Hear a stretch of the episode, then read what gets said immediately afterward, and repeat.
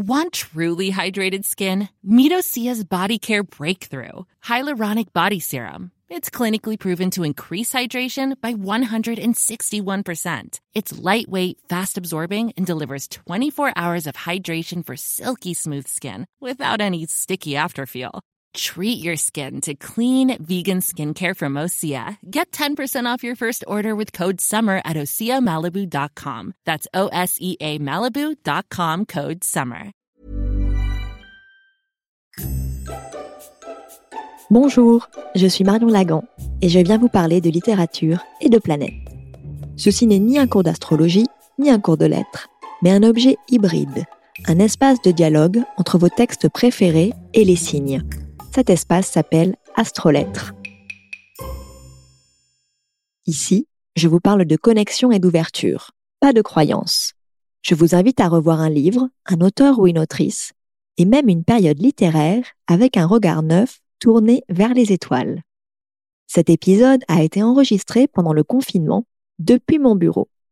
Je vous prie d'excuser les imperfections que vous pourrez y entendre et je vous remercie d'avance pour votre indulgence raconter plutôt qu'écrire, parce que je n'ai pas de quoi écrire, et que de toute façon, il est interdit d'écrire. Mais si c'est une histoire, même dans ma tête, il faut que je la raconte à quelqu'un. On ne se raconte pas une histoire seulement à soi-même, il y a toujours un autre, même quand il n'y a personne. Ces mots sont ceux qu'Ofred, l'héroïne de la servante écarlate, utilise pour expliquer son récit, son besoin de connexion des mots que l'on pourrait tout aussi bien attribuer à Margaret Atwood dans son entreprise d'écrivaine. Que ce soit par le biais de la poésie, du roman, de l'essai ou de son activisme écologique, l'autrice canadienne a tissé un monde centré sur le rapport à soi et à l'autre. Si vous n'avez peut-être pas lu La Servante écarlate, il est difficile de passer à côté du succès de la série, et notamment de la prestation époustouflante d'Elizabeth Moss dans le rôle d'Offred. On vante beaucoup sa modernité et sa critique de notre société, de ce qu'elle pourrait devenir. Or, si tout cela est juste, le roman a tout de même été publié, il y a plus de 30 ans déjà, en 1985. Margaret Atwood, si elle est très connue et lue dans le monde anglo-saxon, l'est peut-être un peu moins dans nos contrées, ou surtout pour ce roman qui a donc plus de 30 ans. Pourquoi cette méconnaissance? Peut-être parce qu'elle s'est notamment illustrée dans un genre, la science-fiction, qui est encore considéré à tort comme mineur. Je vous invite, avec moi, à déconstruire ces préjugés en étudiant l'œuvre d'Atwood à l'aune de son thème astral. Comme beaucoup d'écrivains, Margaret Atwood est une mercurienne. Si elle est née sous le signe du scorpion, son ascendant gémeaux se manifeste de plusieurs façons. Sa largeur de vue, son intérêt pour le monde, le tout exprimé par la multiplicité des genres qu'elle investit et utilise. De la poésie à la science-fiction, en passant par l'essai, elle ne se lasse pas de la découverte. En 2015, elle a même remis un manuscrit, celui de son livre Scribbler Moon, au projet de bibliothèque du futur de Cathy Patterson. Celui-ci réunit 100 auteurs dont les œuvres ne seront publiées qu'en 2114.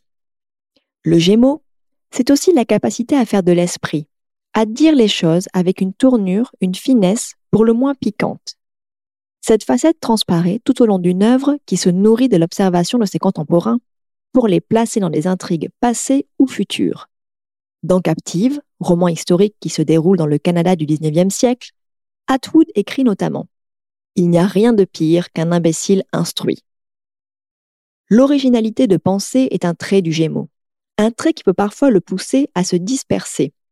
Or, cet ascendant, cette puissance mercurienne, se voit contrebalancé par un nœud en balance et en maison 6, qui nous parle ici d'une recherche d'harmonie et de modération au service des autres. Margaret Atwood, dans toute son œuvre, est à la recherche de cet équilibre. La suite qu'elle donne à la Servante écarlate, des Testaments, paru en 2019, témoigne de cette volonté de chercher l'équilibre d'écouter les différents points de vue, aussi perturbants soient-ils. On y retrouve ainsi Tante Lydia, l'une des tortionnaires de la Servante écarlate, qui, en devenant narratrice à son tour, oblige le lecteur à repenser sa vision des choses, et notamment la lecture qu'il a pu faire du précédent roman. C'est, de manière littéraire, une belle manière de faire dialoguer le dard du scorpion avec l'ambition d'harmonie de la balance. Creuser, non pas pour détruire, mais pour relier. Quelles sont les planètes que l'on retrouve tout particulièrement dans son œuvre? Margaret Atwood est scorpion, avec la planète Pluton, celle qui régit ce signe, en trigone au Soleil. Le scorpion, c'est l'intensité, le dévoilement des tabous, la capacité à embrasser la totalité d'une situation, le bon comme le mauvais, et de détruire le faux pour reconstruire plus fort et plus sain. Dans l'Odyssée de Pénélope, Atwood écrit J'avais dit préférer les réponses honnêtes, mais bien entendu, personne ne les préfère pour de vrai, surtout lorsqu'elles sont si peu flatteuses. Ici, le piquant du scorpion se mêle à l'esprit taquin du gémeau, qui, sous couvert d'un bon mot amusant, révèle une vérité plus profonde qu'elle n'y paraît. Mais ce soleil en scorpion est aussi à l'œuvre dans l'interrogation d'un sujet récurrent dans l'œuvre d'Atwood. Vous l'aurez peut-être deviné, je parle ici de la mort. Dans Captive, le roman historique que j'ai déjà cité, elle écrit les mots suivants. Quitter une chose qu'on connaît, même très indésirable, pour l'inconnu constitue toujours un sujet d'appréhension. Et j'imagine que c'est pour cela que tant de gens ont peur de mourir. C'est d'autant plus intéressant que ce texte passionnant narre sous la forme d'une fiction un crime réel, un double meurtre dont l'héroïne est la présumée coupable. Le roman se présente sous la forme d'une fiction historique, puis psychologique, et enfin surnaturelle, selon l'angle que le lecteur décidera de prendre. Atwood nous invite à voir, à faire se dessiller nos yeux, et les siens aussi par la même occasion. Elle avait tout d'abord écrit un scénario sur le sujet de ce double meurtre, en 1974 pour CBS, avant d'écrire ce roman 20 ans après, amenant ainsi une nouvelle vision de l'événement. Cette capacité à creuser, à savoir brûler nos possessions, qu'elles soient matérielles ou intellectuelles, pour mieux se remettre en question et accéder à une vérité plus alignée avec nous-mêmes, c'est l'une des qualités essentielles du scorpion. C'est en creux le message qu'elle nous transmet aussi dans La Servante écarlate lorsqu'elle écrit. Nous vivions, comme d'habitude, en ignorant.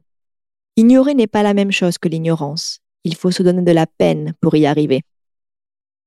Mais alors, pourquoi le choix de la science-fiction dans plusieurs de ses romans les plus lus? Le diptyque de la Servante écarlate, mais aussi la trilogie Le Dernier Homme. Atwood, en réalité, récuse le terme de science-fiction, préférant parler de speculative fiction, comme elle le suggère au Guardian en 2003. De manière un peu simpliste, elle dit Dans la science-fiction, il y a des monstres et des navettes spatiales. La fiction spéculative pourrait arriver. Certes, ce qu'elle écrit n'est qu'un reflet, certes fictionnel, de la société qu'elle voit. Ne chipotons pas ici, même si la science-fiction est un champ beaucoup plus varié que la vision qu'Atwood en donne dans cette interview.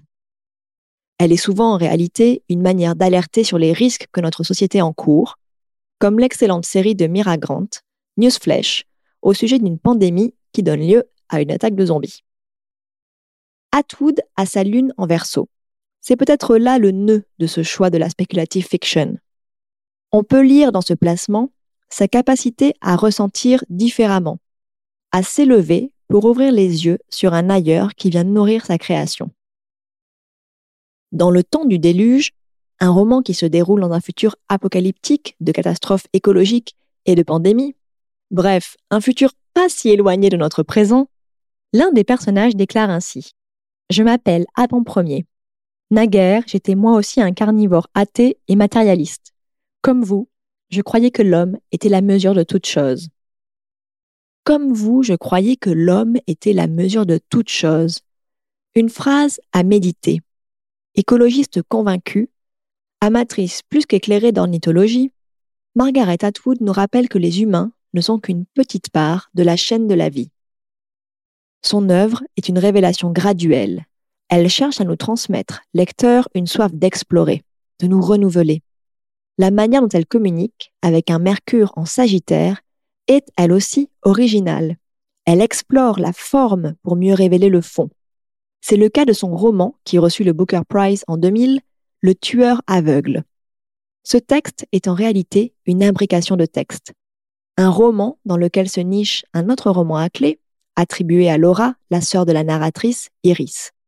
Et dans ce roman à clé se niche une histoire de science-fiction intitulée justement Le tueur aveugle.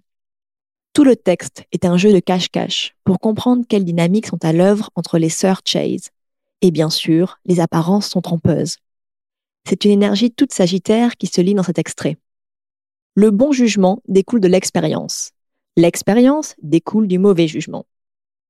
Mais cette capacité à explorer les genres, à les mêler, à créer des poupées russes qui perdent le lecteur pour mieux lui faire trouver la voie d'une certaine vérité, interviennent toujours dans une quête permanente et inévitable, je cite, La seule façon d'écrire la vérité, c'est de présumer que ce qu'on couche sur papier ne sera jamais lu, ni par quelqu'un d'autre, ni par soi-même plus tard. Sinon, on se met à se justifier. Il y a une exigence de comprendre, la capacité à analyser toutes les données que le Gémeaux a collectées pour les transformer en un véhicule, celui du Sagittaire, après tout, c'est l'archétype du professeur. Comprendre, déconstruire pour reconstruire, avec cette capacité à accepter le tranchant de la vie, comme cet extrait du tueur aveugle nous l'indique. Mais dans la vie, la tragédie ne se résume pas à un long et unique hurlement. Elle comprend tout ce qui y a conduit. Heure après heure, insignifiante, jour après jour, année après année, et puis le moment inattendu, le coup de couteau, l'éclat d'obus, la chute de la voiture qui bascule par-dessus le pont. Si j'aime toutes les versions de Margaret Atwood, je suis particulièrement friande de celle qui a écrit la trilogie du Dernier Homme, composée des romans suivants. Le Dernier Homme, qui a un titre anglais bien meilleur, Oryx and Crake, deux des personnages principaux de l'intrigue. Le deuxième roman est intitulé Le temps du déluge et le dernier, Madadam. Le premier tome, Le Dernier Homme, est un roman passionnant, mais aussi un pamphlet écologique et politique. Dans cette speculative fiction, il est question de catastrophes, de pandémies, de systèmes cassés, avec l'impossibilité de se soigner, la vente d'organes plus ou moins officielle, un système éducatif à la dérive, bref, un futur pas si lointain. Dans cet enfer étrange où les disparités sociales se creusent, un homme rencontre une nouvelle race d'humains, fruit d'expériences génétiques. Ceux-ci sont programmés pour n'être sujets à aucun extrême. La violence, le désir sexuel et bien sûr le fanatisme. Des êtres inoffensifs, soi-disant, car sans appétit. Car l'incapacité à réfréner les appétits de l'homme est au cœur de cette trilogie, avec une réflexion sur la reproduction qui donne à réfléchir. Je cite. Les hommes ont la faculté d'imaginer leur propre mort.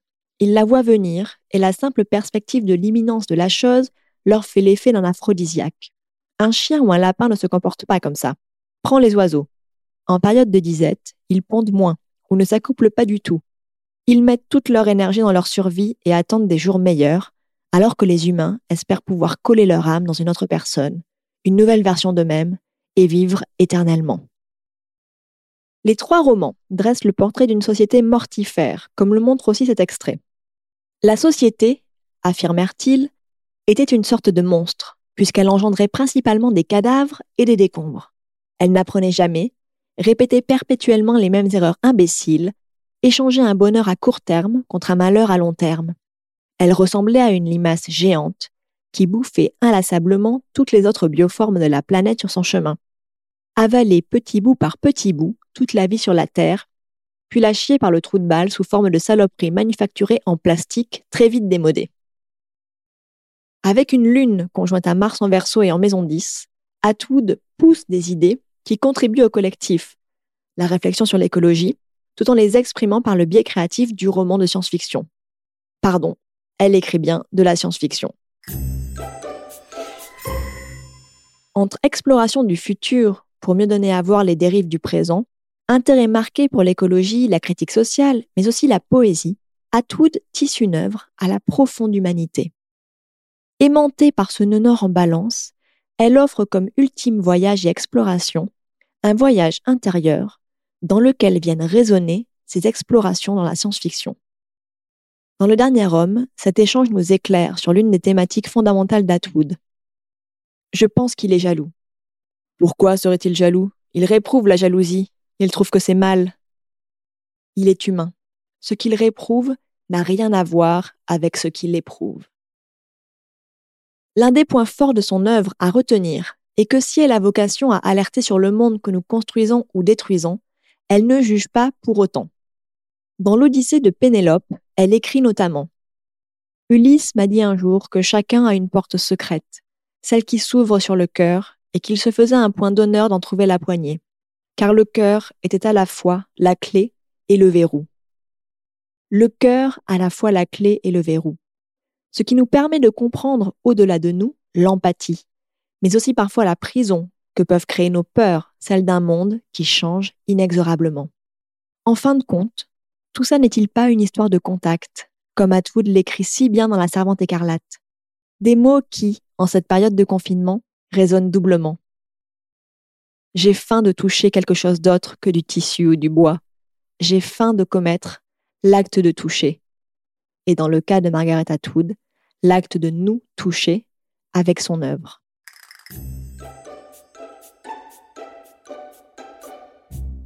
Si cet épisode vous a plu, je vous invite à noter le podcast et à laisser un commentaire.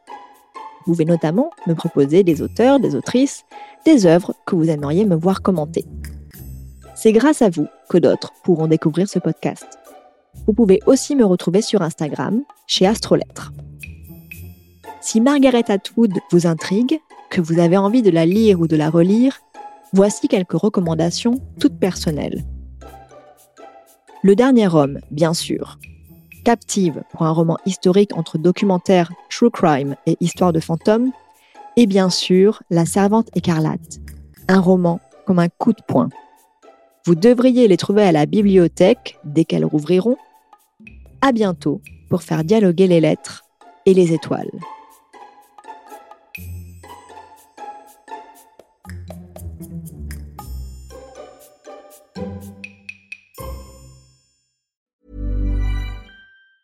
Hey, it's Danny Pellegrino from Everything Iconic. Ready to upgrade your style game without blowing your budget? Check out Quince. They've got all the good stuff shirts and polos, activewear, and fine leather goods, all at 50 to 80% less than other high end brands. And the best part? They're all about safe, ethical, and responsible manufacturing. Get that luxury vibe without the luxury price tag. Hit up quince.com slash upgrade for free shipping and 365 day returns on your next order. That's quince.com slash upgrade.